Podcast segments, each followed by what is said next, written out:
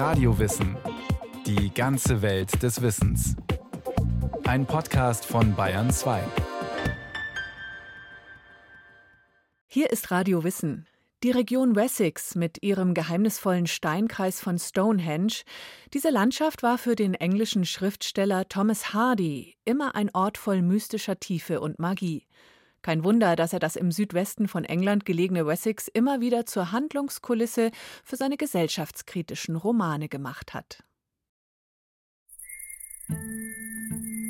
Wer das einsame Tal von Blackmore in Wessex durchwandert, zur Zeit der sommerlichen Dürre, trifft dort auf kaum eine Menschenseele. Dabei liegt London mit seinem hektischen Großstadtgetriebe nur vier Stunden von hier entfernt. Überwältigend ist der Blick vom Kreidefelsen des Hambledon Hill. Felder und Rheinhecken bis zum Horizont. Oben im Norden liegt der geheimnisumwitterte Steinkreis von Stonehenge. Vor dieser Kultstätte aus der Bronzezeit feiern die einheimischen Frauen noch immer das Ceresfest. Höhepunkt ist ein ekstatischer Tanz in weißen Gewändern. Diese Verherrlichung von Ceres, der Göttin der Fruchtbarkeit, ist ein heiterer Überrest aus uralter Zeit. Fröhlichkeit und erotische Freiheit waren damals noch eins. Wie kümmerlich denkt und fühlt dagegen der moderne Mensch. Durch seine Gewohnheit, alles zu planen, alles nur zu berechnen, hat er seine Gefühlswelt herabgedrückt auf ein eintöniges Mittelmaß. Als der Dichter Thomas Hardy das im Südwesten Englands gelegene Bauern- und Hirtenland von Wessex für sich entdeckt, wirkt der öde, nur dünn besiedelte Landstrich wie aus der Zeit gefallen ist Wessex doch damals in den 1870er Jahren von den Einflüssen der modernen Zivilisation noch fast unberührt. Der Gegensatz zu anderen Regionen auf der Insel könnte kaum größer sein. Denn die fortschreitende Industrialisierung, befeuert durch den ausbeuterischen sogenannten Manchester-Kapitalismus, hat in weiten Teilen Englands nicht nur das Gesicht der Landschaft tiefgreifend verändert, auch die Lebensbedingungen vieler Menschen, die für Hungerlöhne in den Fabriken schuften müssen, haben sich drastisch verschlechtert. Von Wessex malt Hardy, zivilisationskritisch wie er ist, daher eine Idylle. Mehr noch, von der Magie dieser weltvergessenen Landschaft, ihrer mystischen Tiefe, wie er es nennt, fühlt Hardy sich auf besondere Weise inspiriert. Ihn faszinieren die archaischen Rituale, die hier noch lebendig geblieben sind. Die mittelalterlichen Ruinen, die rätselhaften Druidensteine auf offener Feldflur, die geisterhaften Nebelnächte. Kein Wunder also, dass der tiefsinnige Autor Wessex immer wieder zur Handlungskulisse für seine gesellschaftskritischen Romane macht. So auch in seinem wohl populärsten Werk Tess von den D'Urbervilles. Hauptfigur in dem Buch ist die blutjunge Milchmagd Tess, ein Mädchen von seltener Anmut und Schönheit. Ermutigt durch die Entdeckung, sie sei angeblich adeliger Abstammung, tritt Tess eine Stellung auf dem feudalen Landsitz ihrer wohlhabenden, vermeintlichen Verwandten an. Dort erliegt das unerfahrene Mädchen den beharrlichen Nachstellungen des verschlagenen jungen Alec von D'Urbervilles. Aber nicht nur durch das kranke, schwächliche Kind, das aus diesem Missbrauch hervorgeht und noch als Baby stirbt, ist Tess für immer gezeichnet. Auch die Beziehung zu ihrer großen Liebe, dem Farmer Angel Clare, wird zum Fiasko. Denn als Tess nach langem Zögern die Frau von Angel wird, ihm aber erst nach der Hochzeit ihren Makel gesteht, verlässt Angel sie. Schließlich wandert er aus, nach Übersee. Als Angel später zurückkehrt, um Tess, der er mittlerweile verziehen hat, zu sich zu holen, ist es zu spät. Aus Verzweiflung hat Tess sich an Alec gerecht. Sie hat sich zu einer Bluttat am Zerstörer ihres Lebens hinreißen lassen. Mit kritischer Traurigkeit beleuchtet Hardy in diesem aufrüttelnden Buch die Schattenseiten gefühlskalter Männer, ihre toxische Gleichgültigkeit und das Leiden der Frauen daran. Eine Romanstelle verdeutlicht das, in der Hardy seine Heldin Tess über ihren Peiniger Alec sagen lässt: Warum hat man mich nicht vor dieser Art Männern gewarnt? Die vornehmen Damen wissen, wovor sie sich zu hüten haben, weil sie Romane lesen, die ihnen diese Schliche schildern. Helge Nowak ist Professor für englische Literatur an der LMU in München. Auch mit der Entstehungsgeschichte von Tess hat er sich beschäftigt. Mit 16 Jahren war Hardy Augenzeuge geworden, als eine Frau als Mörderin ihres Mannes öffentlich gehängt wurde. Und dieses Erlebnis, das Augenzeugenerlebnis, mag sich in der Gestaltung wenigstens des Romanschlusses von Tess of the D'Urbervilles niedergeschlagen haben. Hardy macht aus dem Roman aber eben nicht nur eine Hanging Ballad, die damals populär gewesen wären, sondern eine komplexe Situation aus sexueller Verführung, aus Single Motherhood und aus sozialer Ausgrenzung. Und in deren Verlauf wird Tess, die Unschuld vom Lande, zu einer tragischen Figur. Bei Erscheinen des Buches im Dezember 1891 ist Hardy 51 Jahre alt. Längst ist er da aus seinem früheren Brotberuf als Architekt ausgestiegen. Hat er doch mit Büchern wie Far from the Madding Crowd, fern von der verwirrenden Menge, den Durchbruch als Schriftsteller geschafft. Nichtsdestotrotz blickt Hardy der öffentlichen Reaktion auf Tess mit gemischten Gefühlen entgegen. Warum? Das verrät ein Brief von ihm an einen Freund, Sir George Douglas. Seit Jahren schiebe ich die Publikation von Tess auf, denn ich bin mir nicht sicher, ob die Zeit reif ist für eine Geschichte, die mit so großer Freizügigkeit erzählt wird. Wie erwartet sind viele seiner Zeitgenossen vom Inhalt des Buches schockiert. Wie Hardy ein gefallenes Bauernmädchen, das obendrein wegen Mordes gehängt wird, glorifiziert, indem er Tess mit unwiderstehlicher Würde als wäre sie eine griechische Tragödienheldin durch das bigotte England ziehen lässt, hält man für ganz und gar inakzeptabel. Gegenwind kommt auch von der oft versnobten britischen Upper Class. Tatsächlich ist Hardys Porträt des selbstgefälligen Schürzenjägers Alec von d'Urbervilles wenig schmeichelhaft und wirft auf diese Gesellschaftskreise kein gutes Licht. Alec ist ein windiger Aristokratenschnösel, der lieber Lawn-Tennis spielt oder über Geld schwadroniert, während er Tess ohne jedes Unrechtsbewusstsein verführt und ihrem Schicksal überlässt. Im Großen und Ganzen aber wird Tess ein Riesenerfolg. Auflagen in Millionenhöhe machen Hardy zu einem unabhängigen, steinreichen Mann. Das Buch ist in aller Munde. Hardy erhält begeisterte Rezensionen und körbeweise Fanpost. Sogar aus dem fernen Indien. Adressiert an Meister Hardy. Besonders angetan ist Hardy von den Dankesbriefen unzähliger besorgter Mütter. Die versichern ihm unisono, sie würden Tess ihren Töchtern als Lektüre empfehlen, zur Aufklärung und zur Warnung. Der ganze Hype um Tess bringt mitunter auch Kurioses hervor. So sollen sich ganze Familien in Pro- und Contra-Tess-Lager gespalten haben. Oder Very British die Sitzordnung bei Essenseinladungen entwarf man nach dem Kriterium, ob die Gäste das Verhalten der Romanheldin billigten oder ablehnten. Tess gilt heute als Klassiker der Weltliteratur. Denn so gewagt und sozialkritisch der Inhalt ist, so spiegelt die Erzählweise den Zeitgeist Englands im späten 19. Jahrhundert wider. Dazu Helge Nowak. Die junge und unschuldige in weiß gekleidete Tess wird in einer Episode des Romans von Alex Stoke d'Urberville, einem Verwandten aus dem Landadel, im Schlaf vergewaltigt. Es ist nicht ganz klar zu erkennen, wie diese Vergewaltigung abläuft. Zum einen, weil Hardy das ein bisschen umständlich schildert, zum anderen aber auch, weil er dies ein bisschen ambivalent schildern musste, denn sein Verleger hat eingegriffen. Der Roman Tess wurde wie alle anderen viktorianischen Romane seit Dickens Zeiten als Fortsetzungsroman veröffentlicht. Das hieß also, dass Verleger, aber auch Leser und Autor während der Veröffentlichung Einfluss auf die Gestalt des Romans nehmen konnten. Der Verleger war sowohl mit der Vergewaltigungsszenerie im Schlaf nicht einverstanden, als auch dann mit der nachfolgenden Szene der Geburt, als die alleinerziehende Mutter ihr Kind, das bezeichnenderweise Sorrow, also Traurigkeit heißt, nach der Geburt unbeaufsichtigt selbst begräbt. Dieses Laienbegräbnis widerstrebte ebenfalls dem viktorianischen Moralempfinden.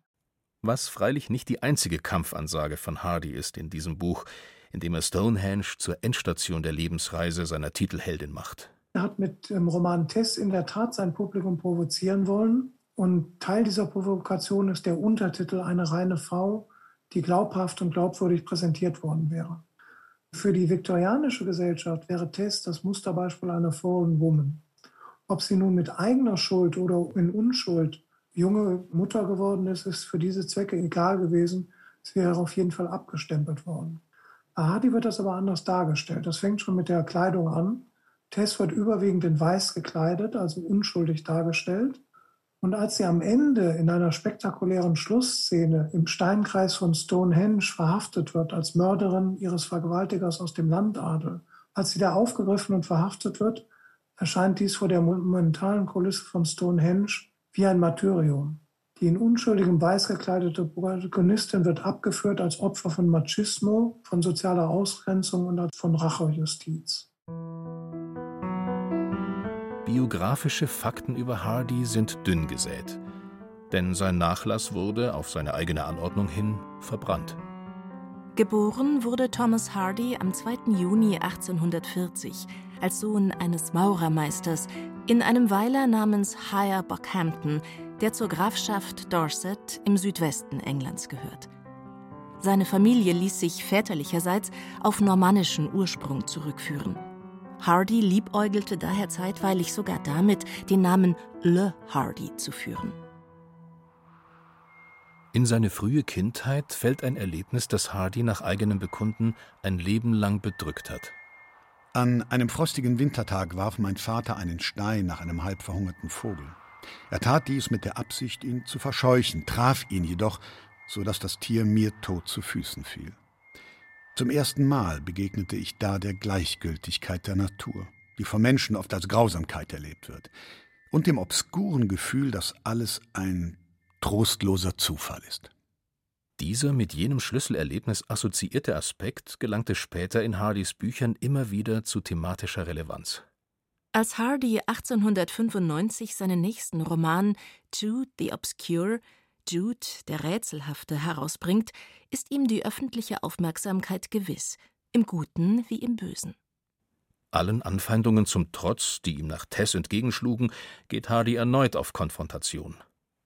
Mit bitterböser Ironie attackiert der unbequeme Störgeist Klassenschranken und die engstirnige viktorianische Sexualmoral.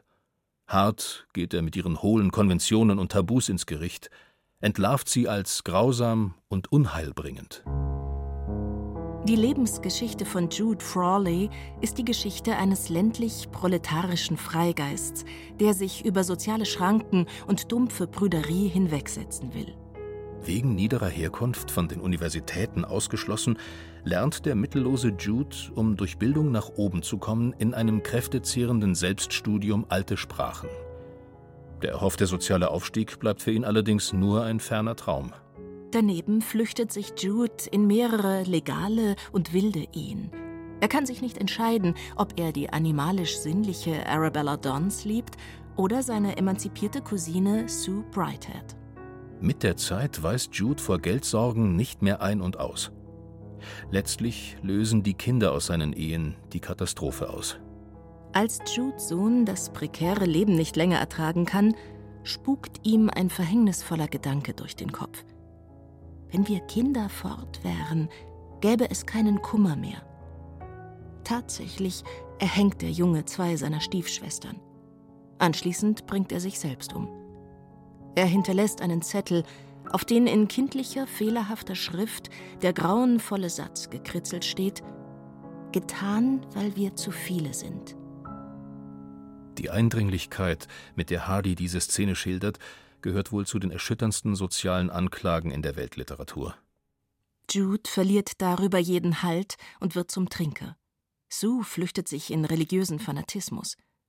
Am Ende stirbt Jude bettelarm am selben Tag in Oxford, an dem die Universität dort ihre prominentesten Hohlköpfe mit Ehrentiteln überhäuft.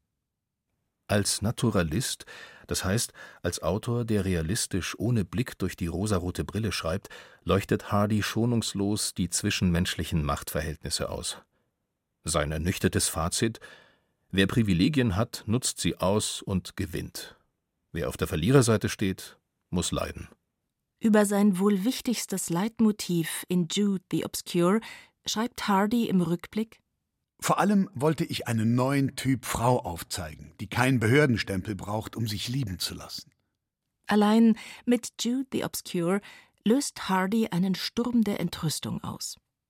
Hardys Plädoyer für die freie Liebe sei ein geschmackloses, krudes Machwerk, schreibt ein Kritiker der New York World. Er habe nach der Lektüre Türen und Fenster öffnen müssen, um frische Luft hereinzulassen. Aber es kommt noch schlimmer.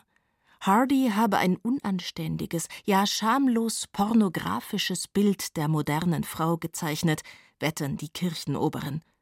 Auch habe er mit seinem Skandalbuch geheiligte Institutionen verletzt. Über die hohen Wellen, die das Buch damals schlägt, Helge Nowak. Hardy war über die negativen Besprechungen seines Romans Tess und über die moralischen Einwände gegen seine Darstellung im Roman so verärgert, dass er in dem später erschienenen Roman Jude the Obscure sein Lesepublikum praktisch noch einmal auf die Probe gestellt hat. Und in der Tat toppt er damit seine Darstellung, die er in Tess schon provokant hingelegt hat, noch um ein weiteres. Also die Beziehungen zwischen den verschiedenen Liebespartnern oder auch nur Ehepartnern in Jude the Obscure würden wir heute als wilde Ehe, als Bigamie, als Ménage à trois und dann als Ehebruch, der zur Scheidung führt, bezeichnen. Und jedes einzelne dieser Themen war ein Tabuthema für die viktorianische Gesellschaft. Insbesondere wenn dieser Ehebruch von der weiblichen Partnerin in der Gemeinschaft ausgegangen wäre. Solche Bücher wurden in der Regel in den Leihbüchereien aus dem Regal genommen, wenn sie es überhaupt hier dahin geschafft haben. Thomas Hardys Romane kennen kein Happy End. Seine Weltsicht wirkt fatalistisch und düster. Nicht ohne Grund. Hardys Denken steht stark unter dem Einfluss des Philosophen Arthur Schopenhauer. Der hielt als abgrundtiefer Pessimist das Welttheater für blindes Spiel. Hardy geht da sogar noch einen Schritt weiter. Im Menschen sieht er einen Spielball der Götter. Ich denke dabei an ein Zitat von William Shakespeare. Was Fliegen sind den Händen müßiger Knaben, sind wir den Göttern. Sie töten uns zum Spaß. Tod und Leiden sind demnach Teil des unergründlichen göttlichen Regelwerks der Natur. Eine überzeitliche Komponente des in Hardys Augen fragwürdigen menschlichen Werte- und Normensystems. Einer metaphysischen Sinnsuche kann Hardy folglich nur wenig abgewinnen. Gemäß seinem Credo Alle Religionen bestehen aus gescheiterten Erklärungsmodellen. Auch sollte es nicht ihr Ziel sein, uns in den Himmel zu bringen, sondern den Himmel in uns. Gleichwohl hält Hardy eine andere, bessere Welt für möglich. Seine Suchlaterne für dieses Ziel heißt aufrechte, warmherzige Menschenfreundschaft. Bis heute erfreut sich Thomas Hardy einer großen, treuen Lesergemeinde, vor allem in Großbritannien, aber auch jenseits des Atlantik. Dort hat sein Name sogar noch Zugkraft für Werbezwecke. Wie etwa in Fort Wayne im US-Bundesstaat Indiana, wo am Highway ein großes Hardy-Restaurant steht. Geflügelte Worte des Dichters zieren dort Balken und Wände. Im deutschen Sprachraum hingegen ist Hardy nie wirklich angekommen. Eine rühmliche Ausnahme macht da der Kinofilm Tess von Roman Polanski. 1979 wird er auch in der BRD zum Kassenschlager. Die junge Nastasia Kinski in der Hauptrolle als außerirdisch schöne Sirene Tess wird dadurch zum Star. Hardys schwerer Stand unter der deutschen Leserschaft hat gleich mehrere Gründe. Also in Großbritannien gelten die Wessex-Novels von Hardy als Beispiel für eine Besinnung auf Englishness, auf typische englische Züge. Und bei seinen Romanen ist das die Englishness auf dem Lande, in Ergänzung zu dem kleinstädtischen Kleinbürgertum, das wir in den Romanen von Jane Austen finden, oder der Industriearbeit und den Slums der Großstadt London, wie wir die von Dickens erkennen. Im Umkehrschluss lässt sich nun vermuten, dass eine solche Englishness zuerst nur ein derart anglophiles Lesepublikum in Deutschland angesprochen hat, aber nicht die breite Leserschicht. Die wird als Leser wie als Fernsehzuschauer wohl stärker von den Rosamunde Pilcher-Verfilmungen und Romanen angesprochen, die auch in Westengland spielen, in Cornwall. Der Unterschied zwischen den beiden Formen von Literatur ist aber, dass Rosamunde Pilcher oder wenigstens ihre Adaptionen für das deutsche Fernsehen Gesellschaftskritik völlig außen vor lassen. Da wird wieder der Landadel geschildert, beziehungsweise die High Society in der Gegenwart. Und es kommt eben nicht zu den sozialkritischen Bemerkungen, die bei Hardy in diesen Teppich mit eingewoben werden. Die niederschmetternden Kritiken nach Jude the Obscure verlassen Hardy schließlich dazu, das Schreiben von Romanen aufzugeben. Schluss damit. Nur ein Narr würde absichtlich immer wieder aufstehen, um sich abschießen zu lassen. Seinen Lebensabend verbringt er zurückgezogen auf seinem Landsitz Maxgate. Hardys zweite Frau, die Kinderbuchautorin Emily Dugdale, schirmt ihn dort erfolgreich vor dem ständigen Ansturm von Besuchern ab, die den berühmten Mann zu sehen wünschen. Hardy liest viel, gärtnert, schreibt noch an die 900 Gedichte, bereist sein geliebtes Wessex mit Fahrrad und Auto. Der Erste Weltkrieg versetzt seinem Glauben an einen allmählichen Fortschritt der Menschheit allerdings einen schweren Schlag. Thomas Hardy stirbt am 11. Januar 1928 im Alter von 88 Jahren. Seine Asche wird in einem feierlichen Staatsbegräbnis, bei dem neben dem Premierminister auch die Schriftsteller George Bernard Shaw und Rudyard Kipling zu den offiziellen Trauergästen gehören, in der Westminster Abbey beigesetzt. Ein literarisches Denkmal setzt ihm der englische Romancier William Somerset Maugham. Er schreibt, ich habe als 18-jähriger Tess mit solcher Begeisterung gelesen, dass ich beschloss, ein Milchmädchen zu heiraten. Nie in ihrem Leben, Tess konnte es von ganzer Seele beschwören, hatte sie einem Menschen mit Absicht ein Unrecht angetan. Und doch war das Schicksal so unbarmherzig mit ihr umgesprungen. Der Gerechtigkeit, wie es nach ihrer Hinrichtung hieß, war Genüge geschehen. Der oberste der unsterblichen Götter hatte sein Spiel mit ihr beendet. Die Zeit war über Tess hinweggegangen. Über dem Gefängnis von Wintonchester wehte im Wind eine schwarze Fahne. Und die Ritter und Damen aus dem Geschlecht der D'Urbervilles schliefen ahnungslos in ihren Grüften weiter.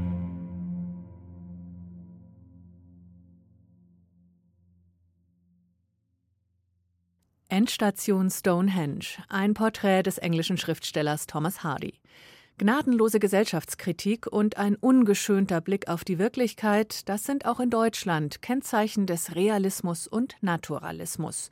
Über beide Epochen gibt's auch Podcast-Folgen von Radio Wissen. Überall, wo es Podcasts gibt. Viel Spaß beim Hören.